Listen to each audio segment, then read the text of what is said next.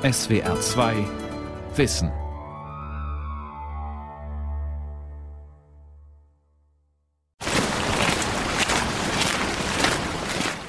Der Weg führt durch den südlichen Pfälzer Wald steil bergan. Wind rauscht in den Bäumen, die Erde ist feucht und rutschig. Auf dem höchsten Punkt eines Hügelkamms steht die einst wohl sicherste Burg Deutschlands, der Trifels. Hinter einer letzten Kehre ragen mächtige Mauern aus dem Unterholz. Im Zickzack geht es durch Tore, über Treppen in den Burghof. Da steht der gewaltige Bergfried, vier Stockwerke aus rotem Sandstein, gemauert aus schweren Buckelquadern der Stauferzeit. Fertiggestellt um das Jahr 1190 und bald darauf bezogen von einem außergewöhnlichen Gast, nein, einem Gefangenen. Herr, nächstes Gast, was ein unergründlicher Plan für mich vorgesehen hat, dass ich, der ich mein Leben dafür eingesetzt habe, um das Grab deines Sohnes Jesus Christus zu verteidigen, hier in diesem Kerker mein Leben aushauche? Richard Löwenherz und die Ambivalenz des Rittertums. Eine Sendung von Matthias Henjes.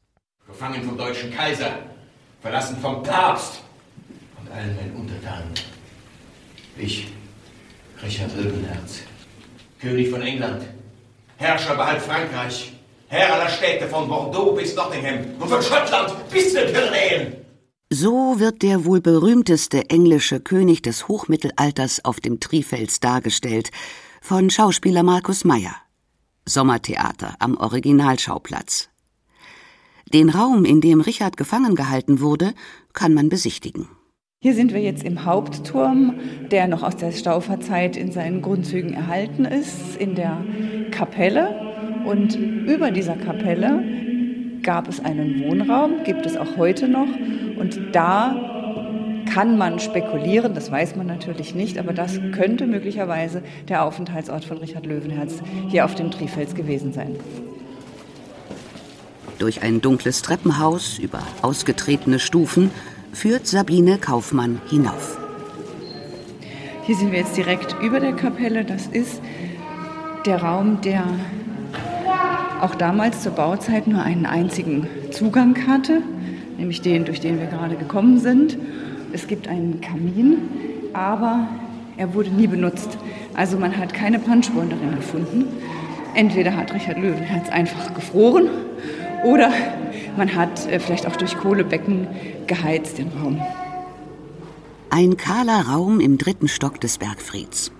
Ein romanisches Rundbogenfenster, eine ebensolche Tür, Wände aus rötlichem Pfälzer Sandstein. Anfang April 1193 wurde der König hier eingekerkert, erzählt die Kuratorin der Löwenherz-Ausstellung im Historischen Museum der Pfalz in Speyer. Winterkälte saß noch in den dicken Mauern. Es gibt einen Brief äh, von Richard, in dem er an seine Mutter schreibt und äh, sie bittet, einen Pelzmantel zu schicken, weil ihm so kalt ist.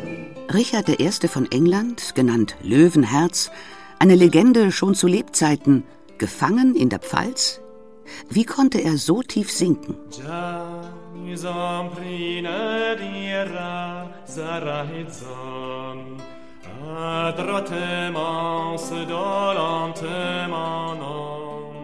Dieses Lied soll er während seiner Gefangenschaft selbst geschrieben haben.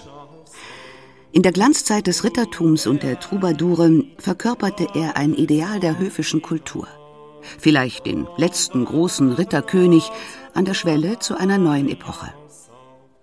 Er erwarb sich hohes Ansehen, weil er im Kampf als wagemutig galt und seine Untergebenen respektierte, erzählt der Heidelberger Historiker Bernd Schneidmüller. Er bewegt sich in zwei Tugendsystemen sehr geschickt auf der Ebene des Monarchen, der über allen steht, aber eben auch auf der Ebene des Kämpfers, der mit den anderen kämpft. Der britische Historiker John Gillingham, Autor einer grundlegenden Richard Löwenherz Biografie, ergänzt: He was super confident. Er hatte immenses Selbstvertrauen. Für die Moral seiner Truppen war es gut, dass er bereit war, die Gefahren in der vordersten Linie mit ihnen zu teilen. Sie wussten, dass er niemals etwas von ihnen verlangen würde, das er nicht auch selbst wagte. Sein überschäumendes Selbstvertrauen trug jedoch auch dazu bei, dass sein Leben so wechselvoll und dramatisch verlief wie ein Abenteuerroman. Seine Jugend war von Kriegen gegen den Vater geprägt. König Heinrich II. hatte seinen Besitz in England und Frankreich frühzeitig unter seinen vier Söhnen aufgeteilt, wollte von der Macht aber nichts abgeben. Damit löste er eine Rebellion des ältesten Sohnes aus, der sich auch Richard anschloss, der Drittgeborene. Doch obwohl ihre einflussreiche Mutter, Eleonore von Aquitanien und der französische König, der größte Rivale des englischen Herrschers, sie unterstützten, schlug der Aufstand fehl und Richard musste um Vergebung bitten.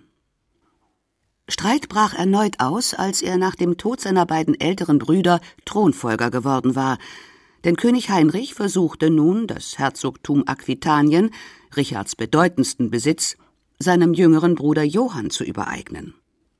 Im folgenden Krieg trug Richard dank des französischen Herrschers Philipp Augustus den Sieg davon. Kaum zum englischen König gekrönt, brach Richard I. zum Kreuzzug ins Heilige Land auf. Eine muslimische Armee unter dem bisher unbesiegten kurdischstämmigen Sultan Salah ad-Din hatte Jerusalem von den Christen zurückerobert. In der christlichen Welt des Hochmittelalters in der der Glaube lebensbestimmend und religiöse Toleranz unvorstellbar war, galt es als moralische Pflicht jedes Herrschers, die Muslime wieder aus dem heiligsten Ort der Christenheit zu vertreiben. Für Richard kam aber noch etwas anderes hinzu, glaubt John Gillingham. He felt it would be a wonderful theater er sah es auch als die perfekte Bühne, wo er vor den Augen der gesamten christlichen Welt seine großen Fähigkeiten im Kampf und in der Diplomatie zeigen konnte, seinen Mut und seine Führungsqualitäten. Ich glaube, für ihn war es eine nahezu unwiderstehliche Gelegenheit, zum ruhmreichsten Herrscher der Christenheit zu werden. Die bedeutendsten europäischen Herrscher brachen zur gleichen Zeit mit Richard zum dritten Kreuzzug auf. Der Stauferkaiser Friedrich Barbarossa zum Beispiel marschierte auf dem vermeintlich sichereren Landweg nach Palästina, ertrank jedoch bei der Überquerung des Flusses Salef in der Türkei. Der französische König Philipp Augustus segelte wie Richard über das Mittelmeer.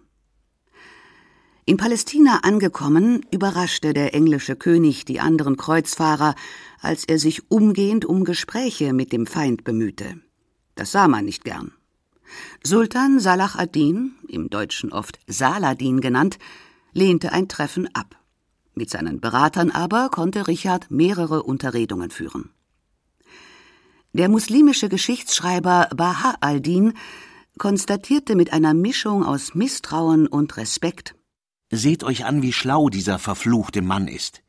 Um seine Ziele zu erreichen, benutzt er erst Gewalt und dann freundliche Worte. Nur Gott allein könnte die Muslime gegen seine Listen schützen. Niemals hatten wir unter unseren Feinden einen Mann, der wagemutiger und geschickter war als er. In der Kriegsführung erwies Richard sich als der wohl einzige Kreuzritter, der dem Sultan ebenbürtig war. Seinen größten Erfolg erkämpfte er bei der Belagerung der Stadt Akkon. Obwohl sein Heer von einer muslimischen Armee eingekesselt war, gelang es ihm, die gegnerische Stadt zu erobern. Nach der Einnahme Akkons ließ er die überlebende muslimische Besatzung entwaffnen und verlangte Lösegeld für ihre Freilassung. Als Salah ad-Din sich nicht bereit erklärte zu bezahlen, befahl der englische König, die Gefangenen zu töten, Mann für Mann. Nach seinen eigenen Worten erschlugen die Kreuzfahrer vor den Mauern Akkons mehr als zweieinhalbtausend wehrlose Muslime. Es war ein Massaker.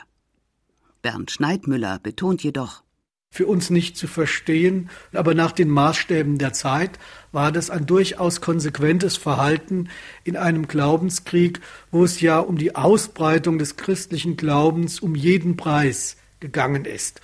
Wenn man also nach den Maßstäben der 1190er Jahre urteilt, wird man Richards Handeln als durchaus konsequent und folgerichtig bewerten können. Was heute ein schweres Kriegsverbrechen wäre, rief in Chroniken christlicher Zeitgenossen keine Kritik hervor. Auf muslimischer Seite vergaß man das Massaker aber nicht. Als die ägyptischen Mameluken 100 Jahre später Akkon den Kreuzfahrern wieder entrissen, befahlen sie ihrerseits ein Blutbad. Ein ganz anderes Drama spielte sich ab, als Richard und der französische Herrscher Philipp Augustus die Beute aus Akkon unter sich aufteilen wollten. Die beiden Könige waren sich einig, dass der österreichische Herzog Leopold, der sich nach dem Tod Barbarossas als Anführer der deutschen Kreuzfahrer fühlte, daran nicht beteiligt werden sollte. Leopold wollte sich aber nicht unterordnen, und Richard wies ihn in seine Schranken, sehr barsch, wie John Gillingham vermutet. It would seem to me entirely in character mir schien es perfekt zu seinem Wesen zu passen, wenn Richard hinaus in die Halle gegangen wäre und einfach gesagt hätte, Geh nach Hause, Leopold. Du bist hier überflüssig. Philipp hätte es vermutlich verbindlicher gemacht. Der österreichische Herzog war tödlich beleidigt und reiste umgehend ab. Richard Löwenherz machte sich deshalb, selbstgewiss wie er war, keine Sorgen. Fatal nur, dass auch seine Beziehung zum französischen König alles andere als freundschaftlich war. Ihr Verhältnis war politisch und persönlich zerrüttet. Politisch, weil sein Vater durch die Heirat mit Eleonore von Aquitanien in den Besitz großer Ländereien auf dem französischen Festland gekommen war. Das war Frankreichs Herrschern gar nicht recht, auch wenn sie formal die Lehnsherren der Engländer blieben. Ein persönlicher Konflikt entbrannte, weil Richard in früher Jugend mit Philipps Schwester Alice verlobt worden war, sie jetzt aber nicht heiraten wollte. Für seinen verhinderten Schwager bedeutete das eine schwere Ehrverletzung. Aber Richard hatte kaum eine Wahl.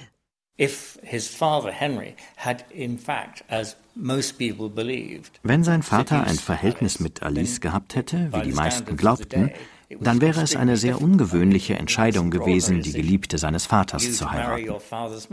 Und so war es unvermeidlich, dass er sich Philipp Augustus zum Feind machte. Der französische König nutzte den Erfolg vor Akkon, um das Heilige Land ohne Gesichtsverlust wieder zu verlassen. Schon auf dem Heimweg begann er, Bündnispartner gegen den englischen König zu suchen. Dann erreichten Richard auch noch schlechte Nachrichten aus England, sein Bruder Johann Ohneland intrigierte gegen ihn, die Herren mehrerer Burgen waren bereits auf seine Seite gewechselt. Richards Lage spitzte sich zu. Dass er als letzter christlicher Herrscher den Krieg in Palästina weiterführte, mehrte seinen Ruhm, führte aber nur zu einem halben Erfolg. Den Kreuzfahrern gelang es, ihre Städte an der Küste zu halten, doch Jerusalem blieb in der Hand der Muslime. Immerhin konnte Richard ein Abkommen mit Salah ad-Din schließen, das christlichen Pilgern freien Zugang zu den heiligen Städten garantierte. Jetzt war der englische König frei, sich um sein bedrohtes Reich zu kümmern. Aber wie sollte er dorthin kommen? Philipp Augustus hatte mit Heinrich VI., dem neuen deutschen Kaiser, ein Bündnis gegen ihn geschlossen. Damit waren die Küsten Norditaliens und Südfrankreichs in der Hand seiner Gegner. Während der Herbststürme durch die Biskaya nach England zu segeln, war ausgeschlossen. Selbst im Mittelmeer herrschten gefährliche Wetterlagen. Aber der König war in Eile. Im Oktober oder November 1192 schiffte er sich mit seinen engsten Getreuen ein, segelte in die Adria, erlitt dort prompt Schiffbruch und strandete in der Nähe von Venedig. Er versuchte dann wohl, sich unerkannt nach Norden durchzuschlagen. Die Chroniken widersprechen sich in den Details, aber offensichtlich ritt der König von England mit wenigen Rittern, in schlichte Mäntel gehüllt, quer durch die österreichischen Alpen. Unbemerkt blieben sie nicht. Überfälle örtlicher Adliger dezimierten die Gruppe, so dass Richard schließlich, wie der Chronist Roger of Howden schreibt, ein schnelles Pferd bestieg und mit einem einzigen Getreuen Tag und Nacht reitend bis in die Nähe von Wien gelangte – in einem kleinen Ort fanden sie Unterkunft. Während sein Begleiter Essen besorgte, warf sich der von den Mühen der Reise ermüdete König aufs Bett und schlief sofort ein. Doch als sein Bediensteter versuchte, Geld zu wechseln, erkannte ihn ein Untergebener des Herzogs von Österreich, und der König wurde gefangen genommen, während er schlief. Richard fiel ausgerechnet in die Hände seines erbittertsten Feindes Leopolds von Österreich. Der Herzog übermittelte die Nachricht von der Gefangennahme an Kaiser Heinrich VI. und der ließ den englischen König auf den Trifels schaffen, in die wohl sicherste Burg des Reiches. Wie es ihm in dem kalten Raum mit den dicken Mauern aus Pfälzer Buntsandstein erging, weiß man nicht genau. Als ein Gesandter des französischen Königs ihn aufsuchte, legte man Richard angeblich schwere Fesseln an. Englische Chronisten priesen jedoch seinen ungebrochenen Lebensmut. Coggeshall beispielsweise sagt, dass sein schmales Bett Tag und Nacht von mehreren Wächtern umstellt worden sei. Aber er berichtet auch, dass Richard mit seinen Wärtern getrunken und gescherzt hätte und äh, er hätte sie unter den Tisch getrunken. Wie viel davon stimmt, sei unklar, meint die Kuratorin Sabine Kaufmann. Untätig war Richard während seiner Haft jedenfalls nicht. Es ist bekannt, dass er aus der Gefangenschaft heraus auch immer noch sein Land regiert hat. Er hat geurkundet, er hat Gesetze erlassen oder sich zumindest mit seinen Gesandten beraten, mit seinem Vertreter, dem Kanzler. Bald wurden ihm auch größere Freiheiten zugestanden. Man brachte ihn in der komfortableren Kaiserpfalz Hagenau im Elsass unter, und er durfte sich im Umland bewegen, zweifellos immer unter strenger Bewachung. So lernte Richard Löwenherz die Pfalz kennen, kam nach Worms, nach Mainz und zur heiligen Messe in den Kaiserdom zu Speyer. Dieser gewaltige romanische Dom aus dem für die Region typischen roten Sandstein war im 12. Jahrhundert eine der bedeutendsten deutschen Kirchen. Das, was wir sehen, das hat Richard so oder so ähnlich auch gesehen. Also der Raumeindruck hat sich nicht entscheidend verändert. Pfeiler, Mauern und Gewölbe allerdings zeigten vermutlich nicht den roten Stein und den schlichten ockerfarbenen Putz wie heute, sondern waren mit grellfarbenen Malereien bedeckt. Vielleicht war Richard an Sonntagen hier und saß in einer der vorderen Reihen vor dem Altar. Überliefert ist, dass er 1193 im Dom zu Speyer Weihnachten gefeiert hat. Man hat Richard in Speyer ja auch den Prozess gemacht. Wir wissen nicht genau, an welchem Ort in Speyer das passiert ist, aber sehr viele Möglichkeiten gab es nicht. Es muss entweder in der Bischofspfalz gewesen sein oder man könnte sich schon auch vorstellen, dass es möglicherweise in der Vorhalle des Doms passiert ist. Der Kaiser brauchte eine Rechtfertigung, warum er den englischen König gefangen hielt. Vor den versammelten Fürsten des Reiches warf er Richard vor, dass er seine Pflichten gegenüber seinem Lehnsherrn Philipp Augustus vernachlässigt habe, dass er einen missliebigen Fürsten habe ermorden lassen und dass er es gewagt hatte, mit Salah ad-Din, einem Muslim, einen Friedensvertrag zu schließen. Doch Richard wusste auch mit Worten umzugehen und hielt eine Gegenrede. Diese Rede muss so überzeugend gewesen sein, dass die anwesenden Fürsten, wie es dann heißt, in der üblichen Übertreibung zu Tränen gerührt waren und der Kaiser Heinrich sich genötigt sah, ihm den Friedenskuss zu geben und ähm, alle Vorwürfe und Anschuldigungen fallen zu lassen.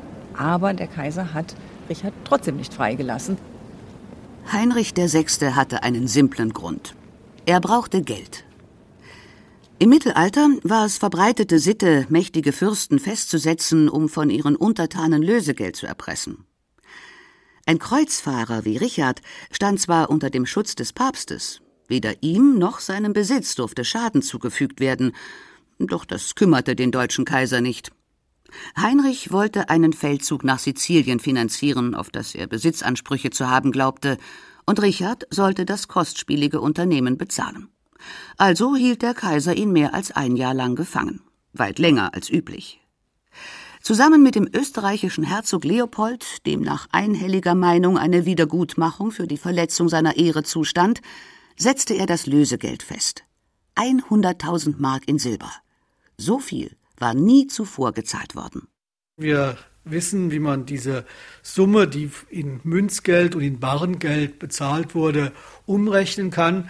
Wir haben hier eine Summe von mehr als 30.000 Kilogramm Silber. Das ist eine unvorstellbare Lösegeldzahlung. Richard Löwenherz war also im 12. Jahrhundert der teuerste Mensch, den man sich vorstellen kann. Üblicherweise wurde für einen König etwa ein Drittel davon verlangt, erläutert Bernd Schneidmüller. Im Englischen ist aus der extremen Summe ein feststehender Begriff geworden. Ein außergewöhnlich hoher Betrag wird noch heute a King's Ransom genannt, ein Lösegeld für einen König. Richard Löwenherz jedoch scheint die Forderung nicht überrascht zu haben. Man hat sogar den Eindruck aus einzelnen Quellenstellen, dass er die Höhe des Lösegeldes für sich für vollkommen angemessen, vielleicht sogar als für zu niedrig empfunden hat, weil man in dieser Zeit den Wert der Ehre einer Person in Geld messen konnte. Und darum ist die Zahlung dieser ungeheuren Summe nach den Wertmaßstäben, die der englische König selbst an den Tag legte, vollkommen angemessen gewesen. Richards Vertreter in England und Frankreich schafften es, den Betrag innerhalb eines guten halben Jahres einzutreiben. Selbst der König von Schottland, eigentlich kein Freund der Engländer, führte eine Steuer ein, um etwas beizutragen. Woher kam die selbstlose Unterstützung, ja Opferbereitschaft seiner Untertanen? Furcht und Liebe. Beides hat er auf sich gezogen und es war vor allen Dingen die Liebe der Untertanen, die diese immense wirtschaftliche Anstrengung überhaupt erklären kann, eine solche Lösegeldsumme für einen König, der lange weg ist, der kaum in England gesehen worden war, aufzubringen.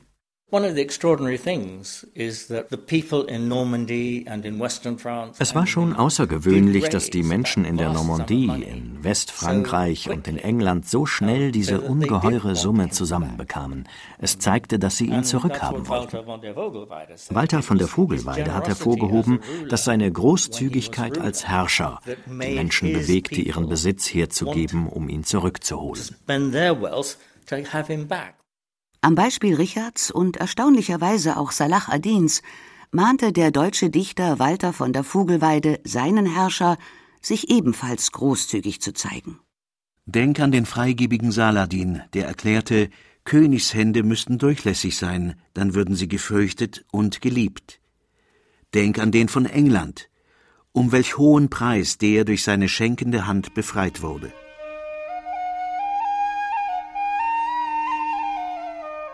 Schließlich war so viel Geld am Staufischen Hof eingetroffen, dass Kaiser Heinrich Richards Freilassung festsetzen musste. Am 4. Februar 1194 endete seine Gefangenschaft. Noch ehe Richard wieder in England eintraf, ergaben sich fast alle Burgherren, die zu seinem abtrünnigen Bruder Johann übergelaufen waren. Allein Nottingham Castle trotzte ihm, doch Richards Truppen erstürmten es in nur drei Tagen. Danach zog der König gegen Philipp Augustus ins Feld, um sein Reich auf dem französischen Festland wiederherzustellen. Doch er hatte das Glück nicht mehr auf seiner Seite. Bei einem Erkundungsgang vor der bereits sturmreifen Burg Chalus wurde er von einem feindlichen Armbrustschützen getroffen und starb wenige Tage später, am 6. April 1199, am Wundbrand. Richard Löwenherz fand nicht den ruhmvollen Tod eines Ritters im Kampf. Hat er das Leben des großen Königs geführt, das der Mythos ihm zuschreibt? Historiker sehen ihn seit längerem kritisch. The idea that he was a bad king, a negligent king of England, um, really only is orthodoxy Ab dem 18. Jahrhundert wurde zur Lehrmeinung, dass er ein schlechter König war, der England vernachlässigte. Die kritische Bewertung seiner Leistungen war erstmals im 17. Jahrhundert aufgekommen. Das heißt aber, dass er von seinem Tod an für 400 bis 500 Jahre von Historikern und, soweit wir wissen, auch der Öffentlichkeit als ein guter König angesehen wurde. Erst im 18. Jahrhundert, in der Zeit der Aufklärung, begannen Historiker wie David Hume, die Kreuzzüge als absurde Besessenheit zu bewerten, die Menschen ohne jede rationale Begründung in uh, Lebensgefahr brachte. Und von da an ging es auch mit Richards Ansehen abwärts. Aus heutiger Sicht kann man die Kreuzzüge als Katastrophe ansehen, bestätigt John Gillingham. Aber dieses Urteil ist unhistorisch. Für Richards Zeitgenossen im mittelalterlichen Europa waren sie eine moralische Notwendigkeit. Und Gillingham findet es nur angemessen, auch den König nach den Maßstäben seiner Zeit zu bewerten. Das Außergewöhnliche an Richard ist, dass unter seinen Feinden viele waren, die ihn bewunderten. Die Chronisten von Philipp Augustus also haben ihn sowohl bewundert als auch kritisiert. Die muslimischen Autoren, die zu Salah ad-Dins Stab gehörten, haben ihn bewundert. Sogar ein deutscher Dichter wie Walter von der Vogelweide fand rühmende Worte über Richard. Der britische Historiker hält ihn daher für einen großen Herrscher. Er hebt hervor, dass Richard I. der einzige englische König war, der bei einem bedeutenden Ereignis der Weltgeschichte eine führende Rolle spielte. Er führte eine Armee ins östliche Mittelmeer, damals der Rand der Welt, und siegte mehrfach über einen der besten Heerführer seiner Zeit, Sultan Salah ad-Din.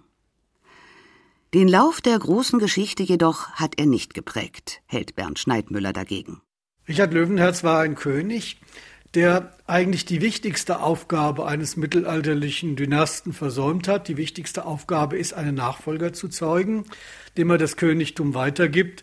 Richard Löwenherz hatte keine Söhne. Das Königtum fällt nach seinem Tod an seinen jüngeren Bruder Johann, der vielleicht sein größter Rivale war. Und so fällt die Bilanz für Schneidmüller eher mittelprächtig aus, wenn er Richards Herrschaft in die historische Entwicklung einordnet.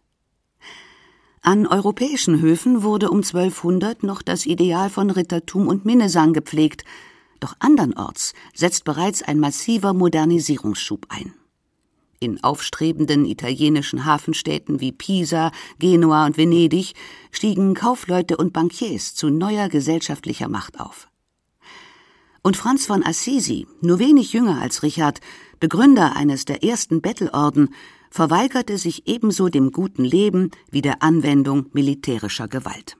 Nackt dem nackten Christus folgen.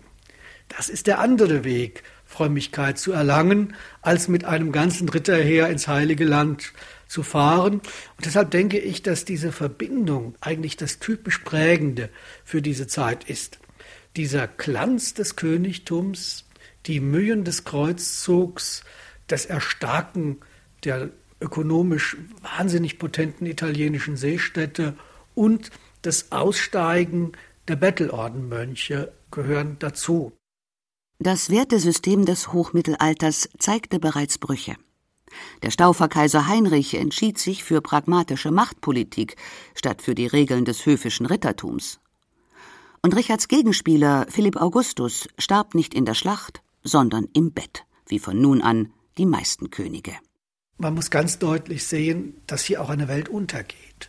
Dass neue Normen, das Rechnen, das Zählen, das Aussteigen, das Armsein als Ideal hier plötzlich auftreten. Und darum ist Richard Löwenherz vielleicht so etwas wie der Wendepunkt seiner Zeit.